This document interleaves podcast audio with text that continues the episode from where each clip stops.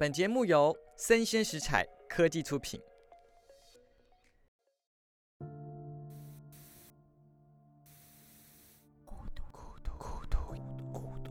孤独不夜城，孤独时代线上展览。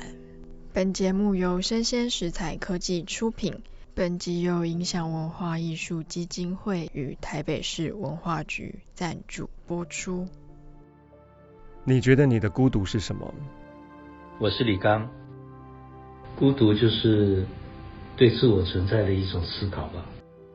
我是默默讲，孤独是陪着我面对自我的伴侣。我是杨家燕，整个游泳池只有我一个人在游泳，然后我只听到自己的呼吸声。我是 Vivi，孤独就是我们年轻人的日常。我是慧坤，我认为的孤独是梦想的母亲。你觉得你的孤独是什么？预知详情可以参考单集简介。Hello，大家好，欢迎收听昆 Talk，我是坤坤。这是一个分享各种历史故事、奇闻异事的频道。今天要跟大家分享的是韩国系列当中的朝鲜最美王后张玉珍。如果你有在看韩剧，我相信啊，这部韩剧一定不陌生。由韩星刘仁娜出演的《人显王后的男人》这部戏呢，是一部穿越剧啊，非常好看，推荐给大家。不过呢，今天的主角并不是仁显皇后，也不是男人啊，是仁显王后在后宫当中最大的死敌张玉珍。由于张玉珍在朝鲜王朝中太有名了，以张玉珍为主题的影视作品啊非常多。近期比较有名的是由金泰熙、刘亚仁所出演的《张玉珍为爱而生》。电视剧当中，金泰熙所饰演的张玉珍啊，是个身份地位的服装女设计师，因担任贵族之女的简泽的首母。简泽是说选妃这个事情，首母是指类似造型师，所以她出入宫中，撞上当时的世子李纯，就是未来的肃宗啊，而展开了一段难分难舍的爱情故事。剧中张玉珍与肃宗的爱情故事呢，是主轴啊，阐述一个身份地位之女如何成功上位朝鲜王后。虽然电视剧当中阐述的角度与历史史书的方向不太相同，但是呢，依然有真实性可以参考。究竟张玉珍是如同电视剧当中一样纯爱悲惨，还是如同史书一般邪恶跋扈呢？而身份低微的张玉珍啊，又是如何上位朝鲜王后，成为唯一一位朝鲜王朝当中并非贵族出身的王后呢？今天就让我们来揭开这位朝鲜美丽王后张玉珍的神秘面纱。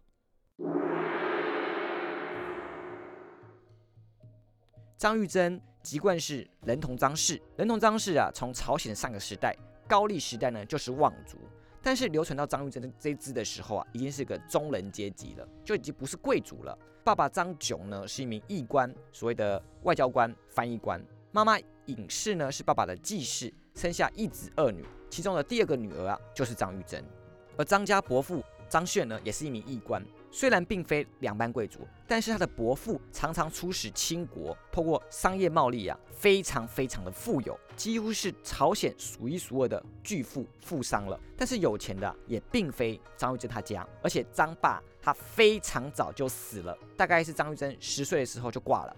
张家呢，主要靠他的妈妈啊尹氏做针线活养活他们家全家，而且张家还靠着当时的大臣叫做赵师席接济。那个传闻说啊，其实张妈尹氏是赵师席的年少时的情人，之后到了赵家做奴婢，或者说他们可能有一些偷情关系啊之类的。但不管传闻真假，家道中落的张玉珍啊，的确是需要靠赵家支持。来维持他们家的生计，但富可敌国的伯父不但呢没有对张家有什么帮助，就对张玉珍他们家没有什么帮助，反而带来了灭顶之灾。为什么呢？因为他伯父张炫呢卷入了当时的三福之变。什么是三伏之变？是一场政变。当时的朝鲜王朝啊，朝堂上有明显的党派之分，党派的战争这样子。这时期呢，主要分成西人党跟南人党。西人是西方的西，南人党是南方的南，就是两个政党这样子。张炫呢是属于南人党，所以张炫所资助的福昌军啊政变失败，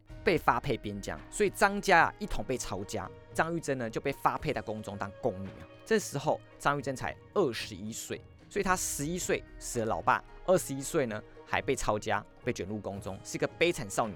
张玉珍呢，由于机灵漂亮，深受慈禧大王大妃赵氏的喜爱。慈禧大王大妃啊，就是肃宗的曾祖母。那她想要推荐这个女子啊，给肃宗，给他的孙子啊。也有个说法是说，张玉珍呢，其实是男人党推出去要争夺后宫权力的一枚棋子。但不论这时候的张玉珍有没有党派势力在后面呢，可以确定是张玉珍真的超级无敌漂亮，所以呢，她才会被想被祖母引荐给她孙子啊，或是说有党派要拥护她去做夺位的一个棋子。电视剧当中啊，呃，演张欺骗的角色呢，多半都是绝色美人，要超级漂亮。而电视剧张玉珍为爱而生，就是由号称没有整形的美女金泰熙所出演这个角色。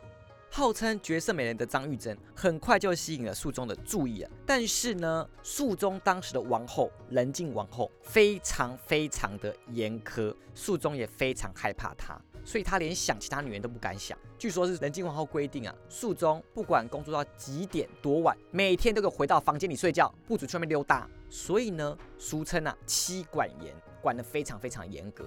不过啊，这个很严格的老婆啊，在张玉珍入宫没多久就过世了。张玉珍呢，就靠着她的美貌啊，还有慈禧大王大妃，就是她的曾祖母啊推荐，很快呢就受到肃宗的宠爱，获得专宠。但是这时候就有人不开心了，是谁？就是肃宗的亲妈显烈王大妃。好，原来是个婆媳纠纷呐。肃宗的曾祖母啊。慈禧大王大妃跟肃宗的亲妈显烈大王大妃素来不和。你想说，哎，曾祖母跟亲妈怎么是婆媳？为什么？因为他祖母已经死了，所以是曾祖母跟他亲妈中间那个中间那辈的那个母辈已经死掉了。那他亲妈就想说，我儿子怎么可以被这个老女人推荐的人给把持啊？你是不是想要控制我儿子啊？亦或是说，前面提到张玉珍啊，可能是男人势力推荐出来争宠的棋子？因为显烈王大妃她占的是西人的势力。所以等于说他们是有点不同党派这样子，但不管何种原因，不管是婆媳纠纷还是党派纠纷，王大飞呢都视张玉珍为眼中钉，想要棒打鸳鸯，硬生生的把张玉珍赶出宫中。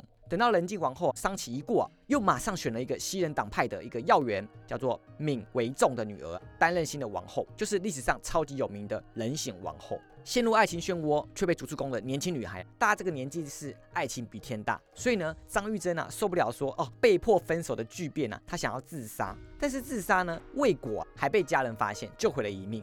在这时候呢，我相信。张玉珍应该是跟电视剧当中一样纯情，她是真的爱肃宗的。不然呢？如果你就是天生被指派说，哎，你要去争权，你要去夺位哦，啊，你夺位失败，你还自杀，怎么可能？要假自杀，应该要死给该死的人看吧？那你真的要自杀，你死在自己家里，谁看得到，对不对？所以呢，他没有，所以这时候张玉珍啊，后面应该是还没有党派势力的，他单纯可能就是爱上这个男人这样子。没有死成的张玉珍，大概就被复仇的魔鬼附身了，就发誓说：“我一定要再回宫中夺取自己的原本的位置，我原本的男人。”这种感觉。那慈禧大王大妃的外甥女啊，叫申氏，也是人主庶子崇善君的老婆。他知道张玉珍有这段故事，那刚刚前面讲一大坨，你可能不知道他是谁，对不对？没关系，就想说是某个王族就对了，某个王族，某个王族的老婆就收留了张玉珍。他知道说张玉珍跟肃宗有这个这段事情，所以他觉得说张玉珍是蛮有机会在东山再起，所以他就收留了张玉珍，让他好生的养在他家当中，以便哪天可以东山再起。那冷血王后啊，入宫之后呢，一直没有产子，她自己也觉得很尴尬，呃，怎么办？我就是肚子一直没有。动静这样子，那她也耳闻说，哎，好像我入宫前，就她老公啊，有爱一个宫女这种感觉，哎，是张玉珍这样，所以呢，她想说，那算了啦，就是为了大统好了，我把那个张玉珍接回来，就是可以传宗接代这样子，延续李家的香火。哇，你就想到说，哇塞，真的是一个好险的好国母啊，好大方啊，愿意接回一个女子跟自己争宠啊。但是听到这个消息之后啊，肃宗是挺开心的，但是就有了一点大变啊，是谁呀？哦，就是肃宗的亲妈，那个王大妃。王大妃呢，还严正的警告雷玄王后说：“王后，你是没有看过这个女的，她阴险狠毒啊。”非常奸诈，你老公性格暴躁，哪天张氏得宠啊？哎，国家将会发生大难，你还是好好听老娘的吧。严正的拒绝张氏再次入宫，那是有多严正啊？他说，大概是除非老娘死啊，你 over my day body 啊，你再进来吧，就是以死相逼，不准张氏再入宫。没想到肃宗九年，王大妃啊，就真的过世了。所以仁显皇后这个人啊，又再一次的请求肃宗说，哎，你可以接回张玉珍。就想说仁显王后。阿喜脑袋撞到是不是啊？到底是哪里有问题？怎么会一直想要接回张玉珍呢？她跟你有什么关系，对不对？你可以找别的后宫女人啊，为什么硬要是张玉珍这样子？就一次就算喽，还坚持要邀请张玉珍回宫中，找一个女人跟她分宠啊，而且这个女人是当初就很圣德圣恩这种人哦。离宫三年后啊，二十四岁的张玉珍啊，再一次的重返后宫，那小别胜新欢啊，张玉珍的盛宠更浓，亦或是这时候的张玉珍已经不是当时的纯爱少女了，在她心中啊，争宠就是她回宫中的目的，她一定花更多的心思。更多的小动作，想要把持住肃宗，因为他那时候不是自杀未果吗？就势力说我要回来，我要报仇，我拿回位置。张玉珍回宫之后呢，也恃宠而骄，面对这个正宫王后的话也当放屁，叫他来请安呢，他也不见鬼影。仁显王后要看到张玉珍，还要亲自的亲门踏户啊，去他的宫中找他，不然呢还看不到他呢。那仁显王后这时候大叹啊，说啊婆婆，你竟然是对的，我当时真是脑袋进水了，天哪，我该怎么办？大概想唱 Only 有的我们听我们听，好，大概是这么悲情这种感觉，对不对？OK，怎么办？为了牵制他，为了牵制张玉珍，仁显王后呢就引进西人重臣金寿恒的亲戚之女啊，叫金陵嫔，想要来分宠张玉珍，希望呢借这个啊姐妹同心，其利断金。但是呢根本没屁用。张玉珍呢还是很甩这对被冷落姐妹花，专宠于肃宗啊。那肃宗十二年，张玉珍呢凭借自己的宠爱不断的高升，先是从四品的淑媛，两年内呢又升为正二品的昭仪啊。所以看得出来啊，她在后宫当中如日中天。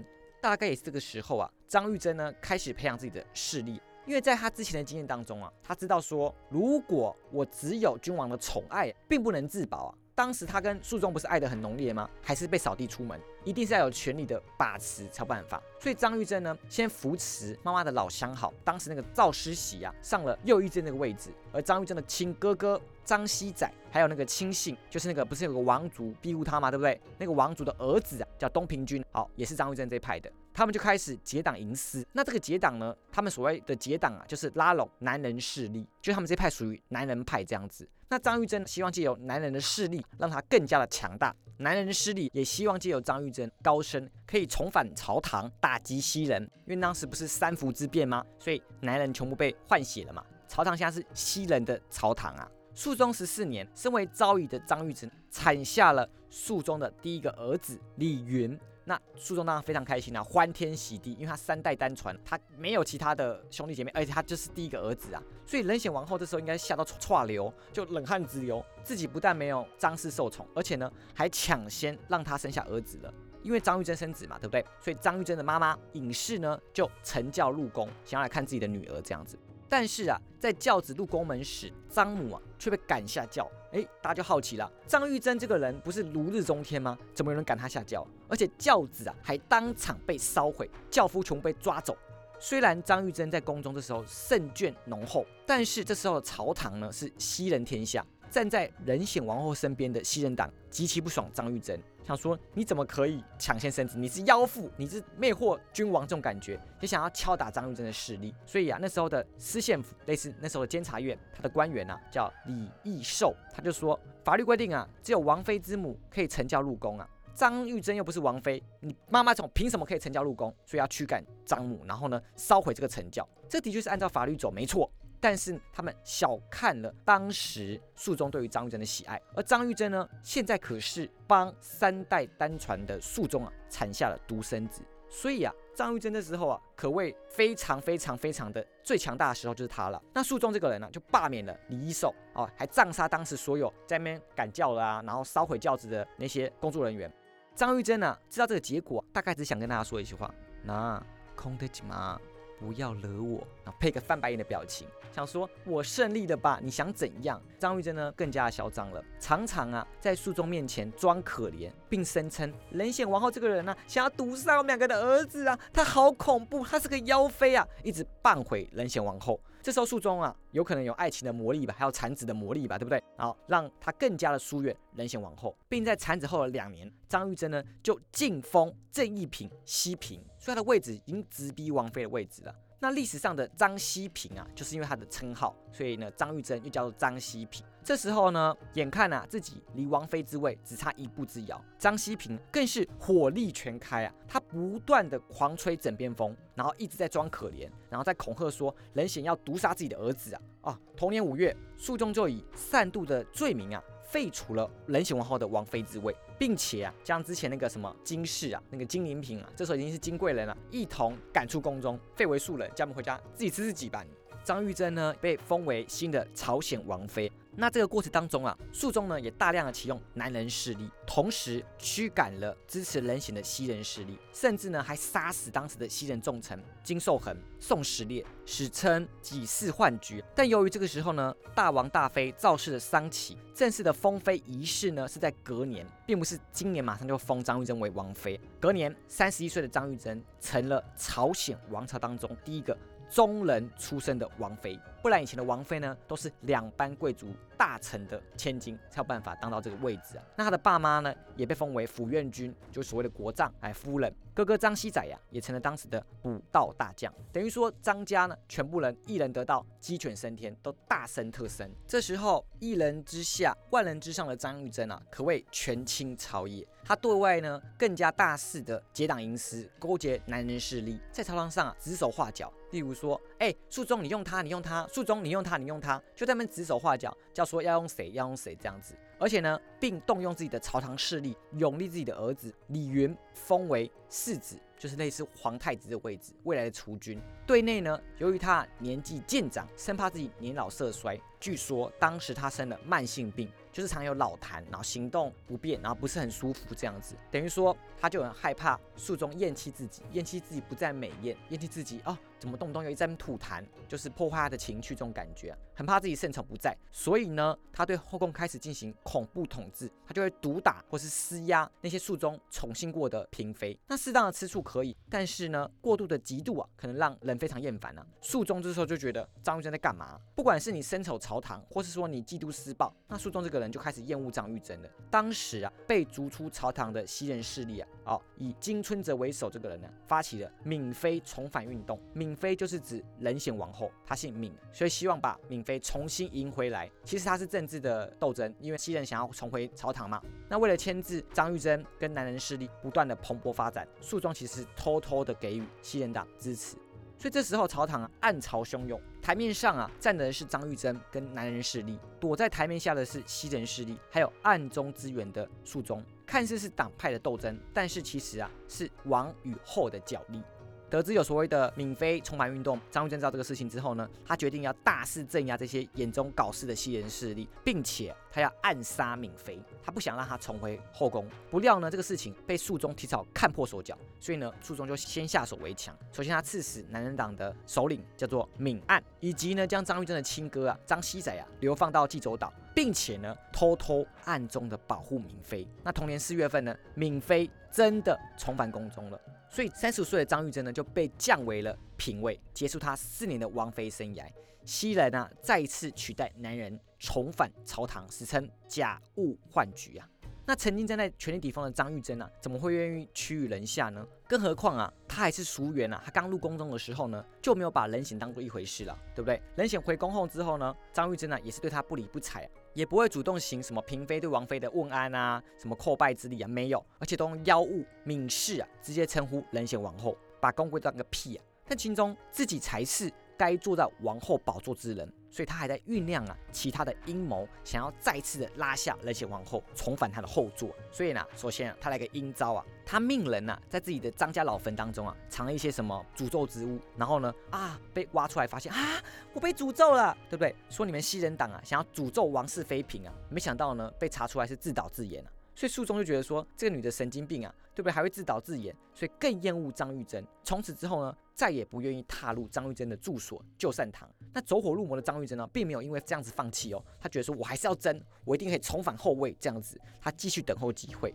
五年后呢，等喜王后就病危了。那张熙平啊，就希望说，你最好是病死啊，一病不起啦，行将就木。所以这次啊，他就直接光明正大的要咒杀王妃。他命人将什么诅咒的木偶啊，然后死掉的麻雀啊，把那个脖子折断啊，然后老鼠的骨灰啊，就这些诅咒之物埋在冷显的宫殿的前院，然后并且呢，在自己的宫殿当中啊，哦，大摆法坛，然后请人做法，要咒杀王妃，同时要祝祷自己龙登宝座。做法同时啊，场面非常恐怖哦，红衣宫女啊，对不对？狂魔起舞，在宫中大跳这种很邪将之舞，然后巫女人还拿出弓箭到处乱射，说我射杀冷血王后，射杀这个敏氏。冷血王后果然挂掉了，但不知道是不是因为诅咒死掉，还是他本来就要快死就病死了这样子。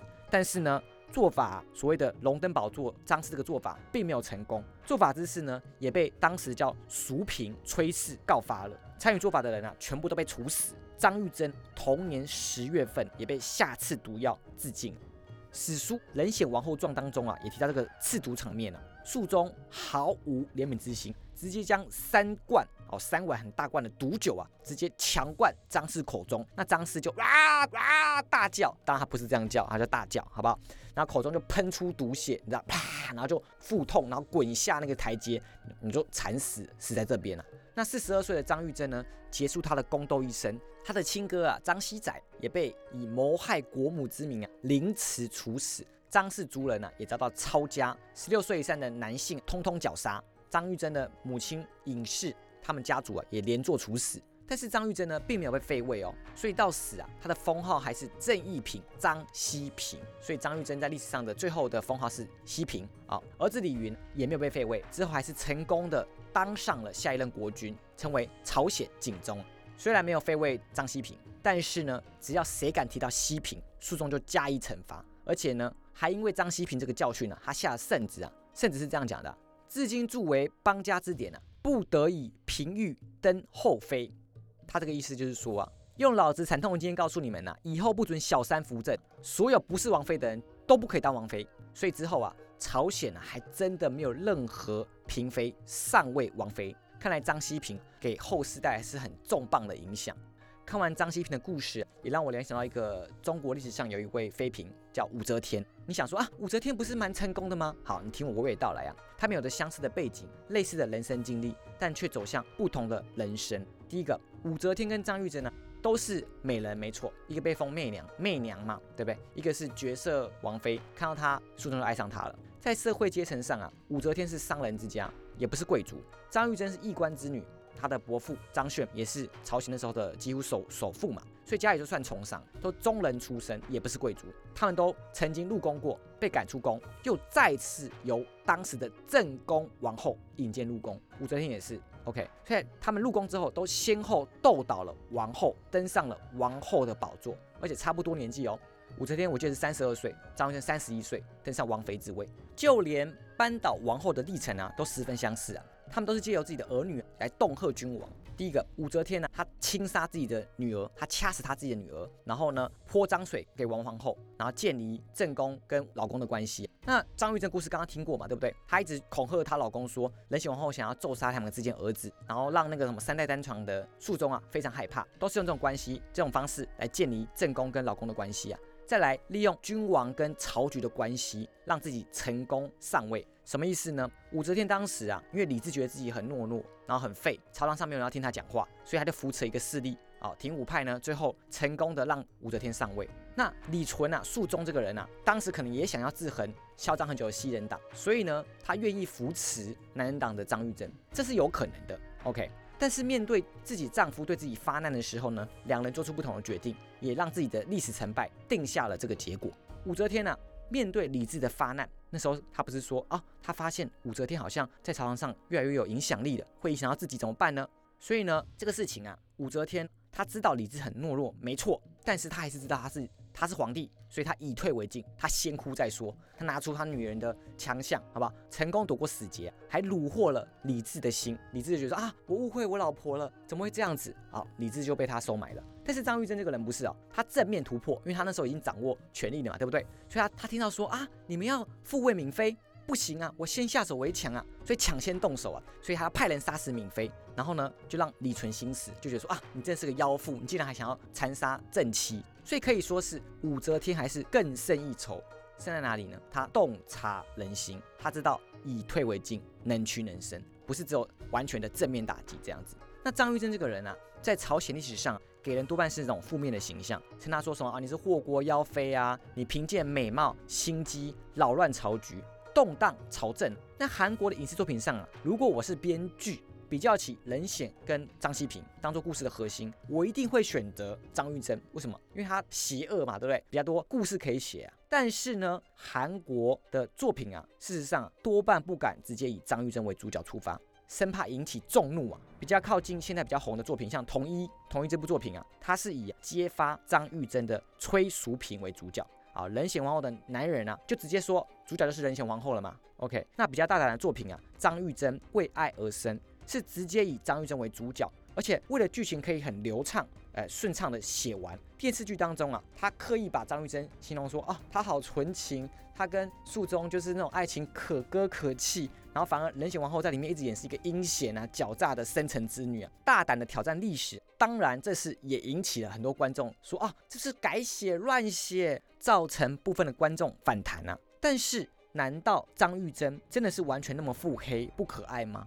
从前面的剧情可以看出来说，其实张玉珍的确很纯情，有单纯过。当初她跟肃宗年轻的时候，她的爱情是很纯粹的。但是纯情啊，并不能当饭吃，也不能捍卫自己的爱情。在这种风诡云变、权力斗争的深宫当中啊，他自己就吃过这个亏。他因为爱情没有什么权利，他被赶出宫了嘛，对不对？他只能靠自己拉拢权力，来确保自己好好的不再被推倒。所以他开始逐渐的黑化。在党派斗争当中的朝鲜王朝，难道没有张熙平，就不会有其他金熙平啊、闵熙平啊、申熙平啊这种其他的这种女人被党派推出来的斗争的棋子吗？他们只是党。党派斗争当中的一员而已啊！自古以来，成王败寇，张熙平只是刚刚好是历史的输家罢了。